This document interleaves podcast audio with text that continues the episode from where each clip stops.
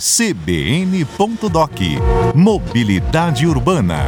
Oferecimento: Ribeirão Mobilidade, o maior programa de mobilidade que Ribeirão já teve, e a Associação de Engenharia, Arquitetura e Agronomia, a EARP, valoriza o profissional e a nossa cidade. Quando o assunto é mobilidade urbana, é comum pensar nos recursos que facilitam o deslocamento, como a utilização de carro, moto, ônibus, bicicleta, aplicativo de transporte e outros meios alternativos. Mas quem anda a pé também faz parte deste universo. O pedestre é normalmente quem inicia a mobilidade urbana.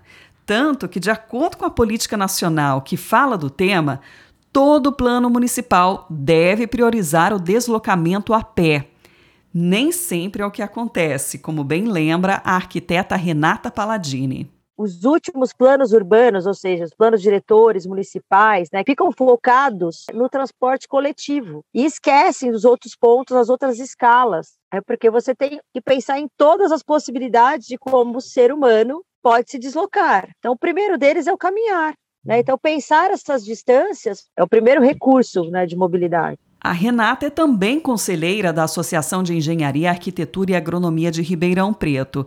E ela cita uma dificuldade para o pedestre visível na maioria dos bairros da cidade. As calçadas estreitas. A maioria dos bairros em Ribeirão Preto é um metro e meio de largura de calçada. Um metro e meio de largura, você pensa que você tem que tirar mais 10, 15 centímetros, que é a é a guia, ou seja, o arremate da calçada, ou seja, já perde mais um dimensionamento da calçada. Então está cada vez reduzida. Isso sem falar dos buracos no calçamento pela falta de manutenção ou das raízes expostas das árvores. Isso acontece porque as especificações técnicas na hora da construção não são seguidas. O cara acha o piso bonito, não tem orientação técnica, compra, coloca na garagem na calçada dele, começa a trincar, rachar, a pessoa escorrega, aí que vem as reclamações. Tem a norma, tem a lei, mas a fiscalização em Ribeirão Preto acontece mediante denúncia. Alguém acha ruim ou acontece alguma coisa ruim, aí vai lá e reclama, entra com ação. O novo plano de mobilidade do município coloca a qualidade da calçada como primeiro passo para deixar as ruas acessíveis e seguras.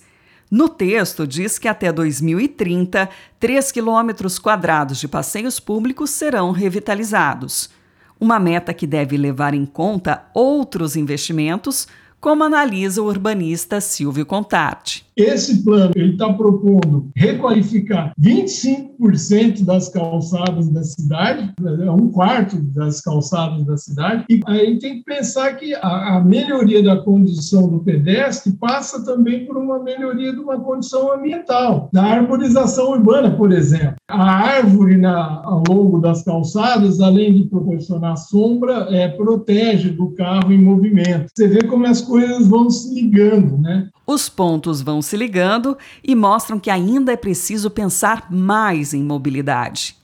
No próximo episódio, vamos ouvir quem precisa de calçadas adaptadas para a acessibilidade. Até lá! Eu sou Sandra Lambert.